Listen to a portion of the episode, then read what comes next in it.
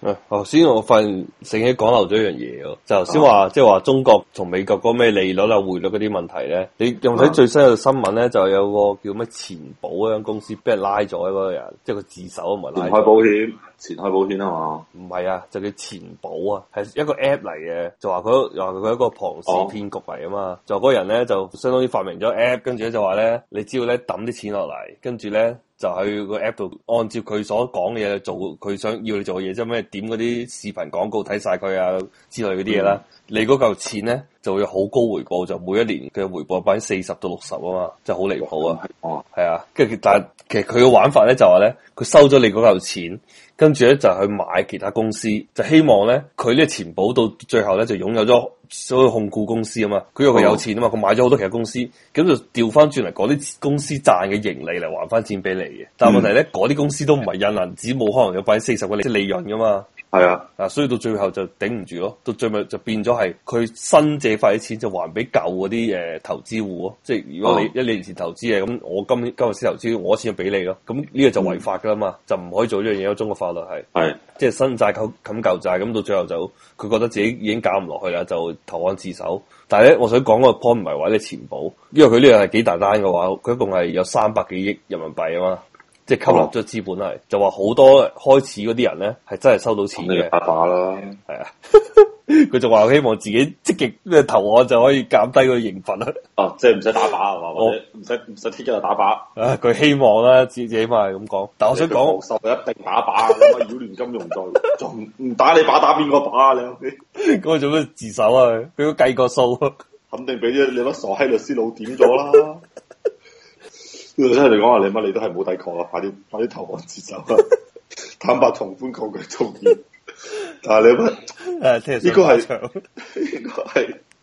可能冇咁快打靶咯，俾你睇多幾個禮拜嘅太陽咯。哇嘔多啲錢出嚟，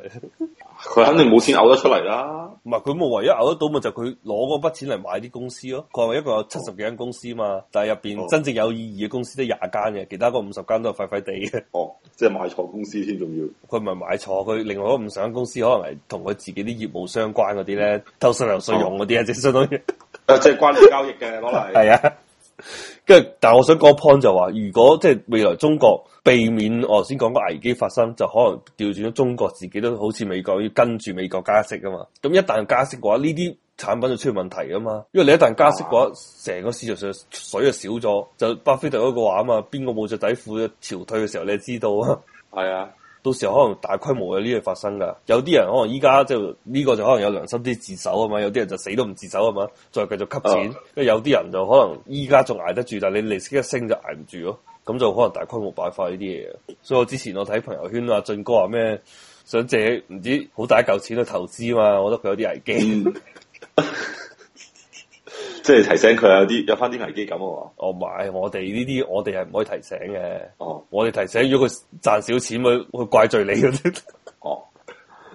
唔係，如果你好 friend 嘅話，就可以提醒。不過大家大家咪要啦，佢諗咩？佢做地產嗰啲揾到好閪多水噶啦，佢輸少啲，唔係，其實佢最大嘅問題佢買咗好閪多層樓啊。唔係佢嘅意思，睇佢朋友圈意思，佢意思係話要瞓身，係抵押晒所有啲樓啊資產，都去去借錢嚟去投資某一樣嘢啊嘛。嚇，你冇睇咩？佢話要借一千萬咯、佢話要，佢話嗰個唔知個項目有百分之廿幾 percent 嘅回報啊嘛。如果一千萬一年就收廿二百幾三十萬啊嘛。即係佢哋自己公司嘅項目啊。哦，咁佢冇講到咁 detail 咩項目，但係個意思就係咁啦，意思就係要當晒啲底褲都借夠錢翻嚟，就瞓身落某樣嘢度，嗰樣嘢就有廿幾三十 percent 回報。哦咁我我冇注意到呢條新聞，不過如果有嘅話，其佢實咪百新分之二十嘅 percent 收益好正常啫。如果百分之二十幾 percent 而又冇風險嘅，呢、個就係唔正常啦。頭先個錢保都百分之四十啫嘛，你話已經係咁啊嘢，四十就爆成咁，係啊，嗯就離譜咗啲嘅。係呢啊，我啲哋講下 GDP 啦，我隔離嗰個小朋友翻起咗嚟啦，屌哦嗯佢老母，唉煩到閪咁，依家小學放假，啊，等下你你冇老啲母啊閪真 係我，我已經係裝閪晒，綁 啲牆咁乜柒都已經係都係填鳩晒啦，都係你老母擋唔住嗰把屌閪聲咁加法，你有冇同佢溝通過？你有冇細聲啲講嘢？ 屌你咩啲細路仔邊度控制得到佢哋嘅 啫？佢自己都控制唔住自己，你阿媽你仲想控制佢？你啲係順德話南海話，細緻。越細，喺佢老母，佢老母控制佢，佢個仔嘅方式就係你阿媽用更加你阿媽失控嘅方式去控制。 咁啊，嗰時我同佢朋友先喺討論話，你阿媽佢老母應該係好閪短命，點解啊？情緒太失控，佢啲冚家都應該短命嘅。咁啊，佢個女又好閪容易，你阿媽情緒失控。房產税呢樣嘢，雖然我都唔知點解講咗咁多年都未發生，又不停喺度講，講下講下都冇咩新意，究竟係收定唔收呢？一路都未 pay off 啊嘛，係啊，因為我哋已經喺三四年前已經講緊話咩上海、重慶有做試點啊嘛，就話可能跟住淨係收齊啲好閪勁嗰啲別墅啊嘛，係啊，就當然你睇下上海房價就一直都冇跌啦。嗯，就當然你都要話房產稅嘅目的唔係希望房價下跌嘅，係只係希望個地方政府收支平衡嘅，因為買地買車辦法啦。咁、未來啲政府就冇錢噶嘛，咪到個個地方政府要 shut down 咁啊，好大鑊。唔係中國政府要 shut down 就我見我老豆冇成日討論房產稅呢樣嘢咧，我而家好熟悉噶啦。應該佢哋嘅睇法就話應該就點都要收啦，遲早問題嘅。嗯，而佢哋嘅判斷咧都唔一定準確嘅，就話可能一收咧就會房價下跌噶啦。但係房價下跌嘅話，其實冇着數喎，對中國政府嚟講，如果你起晒房，已經唔需要班地產商咁咪有着數咯。因為以前地產商角色就係向銀行借錢去俾政府，即係錢係俾政府，地就俾地產商啊嘛。嗯，如果呢樣嘢已經完成晒啦，反正政府都冇地啦。咁呢個時候，個地其實就喺普通老百姓手上啊嘛。咁你希望得到就係向老百姓去收呢個稅咯，房產稅向每一個有房產嘅人收噶嘛。咁但係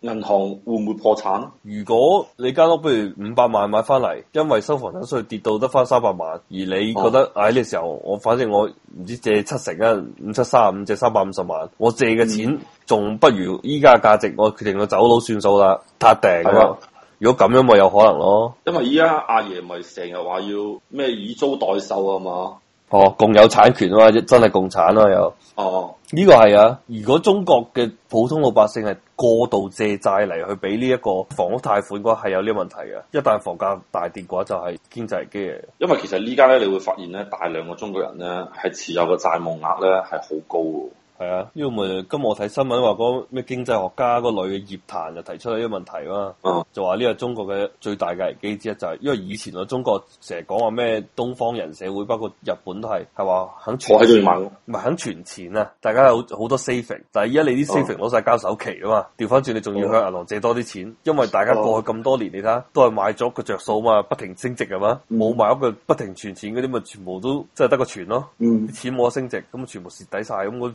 依家就大家湧住去買屋，所以點解你房地產咁咁勁係嘛？個個都話咩中國最大嗰市值最大嗰十間公司嘛，依家已經係又有房地產，嗯基本上又有喂以前係得中字頭嘅啫嘛，咩哦，中石油、中移動啊、中國工商銀行，跟住依家就嗯變咗有咩騰訊啊，跟住有茅台啊， 跟住又古古靈精怪出嚟 啊。咁都係好事啊，起碼都唔使全部國企啊， 都有啲民企。反正我作為某民企嘅員工啦，嗯咁、其實我係覺得咧，佢係好閪不持，好閪不可持續嘅喎、嗯，因為其實佢民企揾錢，佢仲係太依賴阿爺嘅。啊嗯點解？屌，咁阿爺俾你哋就俾你哋啦，阿爺阿爺要搞你咁啊，溪你税，你一鋪你就可以清袋嘅喎、咁但係我想問個問題就係、我喺澳洲我見到好多大嘅地產商，即係包括我做間公司，佢係有國際嘅市場喎，即係佢唔單止喺澳洲做生意喎，成個世界都做生意喎。咁中國嘅地哦我產哋都商有喺全世界做生意啦，有冇啲能力啊？都有做啊！依家咪做唔做得嚟啊之前喺泰國有生意啊，依家咪就叫我員工去買咯。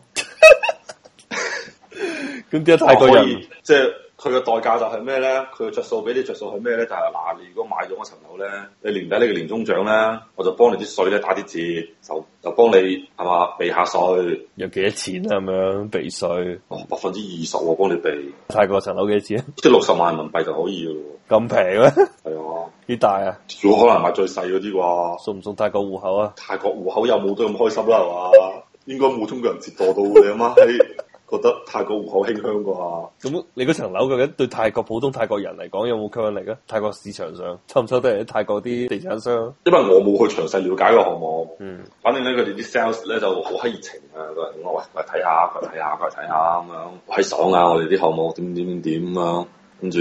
我哋大家都知道呢啲都係揾員工笨柒噶啦，唔閪筍嘅邊會益我哋啊？ 老總早早老總早就分閪晒啦，係嘛？老總你媽一年揾到幾千萬、幾億嘅、成億嘅，你老母佢仲唔掃到你阿媽都唔識得啊！啊，老總驚太過政變咧，屌你媽老總肯定係覺得，唉，你阿媽呢個都係有啲揾笨柒㗎啦，都係唔係數啦，阿媽揾嗰啲水魚員工去買啦，每年拍俾班喺度發咁閪多錢啦係嘛？嗯啊，跟住其實好似我哋呢個 level 就係、唉、你真係打再多折俾我都冇鳩用㗎， 我都買唔起。六十萬都話你，買得起都唔柒買啦，你老母！ 同事喺度心喐喐啊，誒跟住佢講話你有咩泰國咧，你有咩啲金融政策、貨幣政策咁閪唔穩定嘅國家咧，你又唔熟咧，嗯，你就唔好亂閪咁搏啦。你同佢講啊，係啊，我話澳洲嘅盤咧，如果真係咁閪筍嘅盤咧，我都會考慮下嘅， 咁咪啊起碼即係問得到人啊嘛，係咪先？即係起碼知道嗰區係咪閪 啊，有有咩特色啦，係咪先？屌你媽！你問我曼谷嗰區有咩特色，我唔閪都知啊！所以肯定買唔過啊啦，屌！跟住佢佢 sales 同我講啊，誒、買啦咁樣，我話做下海外置業啦，咁我置業好啊點點，我話誒、澳洲啲盤啦，澳洲啲盤我就幫你考慮下，泰國就算閪數啦。心痛快大，我冇買嘢喎，我我對鞋已經到咗咯，屌！誒、哎爽，你有冇聽日有新鞋着？着住對新鞋去攞證，你聽日結婚啊？係啊，有有冇冇攞證啊？你有冇計過啲係咪咩吉日啊？咩啲時辰嗰啲？ 嘢都唔閪信呢啲嘢， 你諗你邊日方便去邊日啊？你唔使提前預訂咩？就係預定得嗰日有時間啦。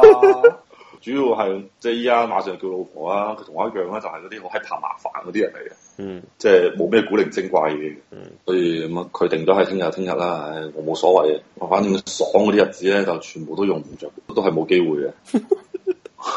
即係做結婚生意嗰啲咧，就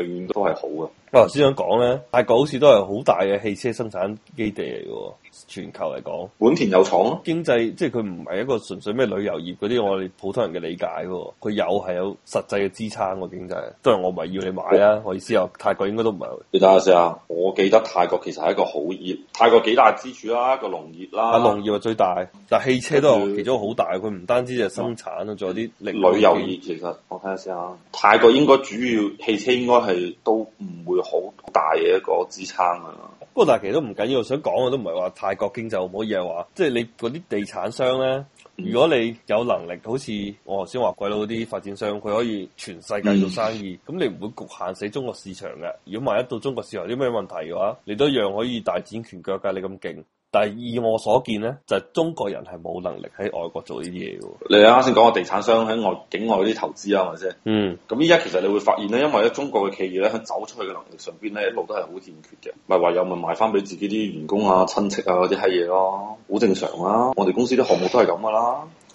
再就賣俾中國人咯、叫中國人海外投資咯、跟住咪搞到你老母阿爺咪約叫我哋嘅係咪鄉鎮企業家去傾偈咯，嗯，就講啦，你老母你要賣冇問題，咁你準備好執笠咯，你係買乜嘢？賣樓啊嘛。你係海外買樓？係啊，你要買海外嘅物業俾中國人，得冇問題，咁準備好執笠咯。點解我冇明？搞係屌你乜？你用國家啲外匯儲備喎、 你阿媽唔搞你搞邊個啊？佢好似王健林咁樣，屌你個老母！我銀行借咁閪多錢俾你，你就冚家產嚟搞，你居然走去外國佢掃買貨咁多嘢啫。係嘛？投資投資海外，跟住仲要你阿媽揾翻中國人笨柒，我唔搞你搞邊個啊？啊阿爺好閪興㗎嘛，屌你！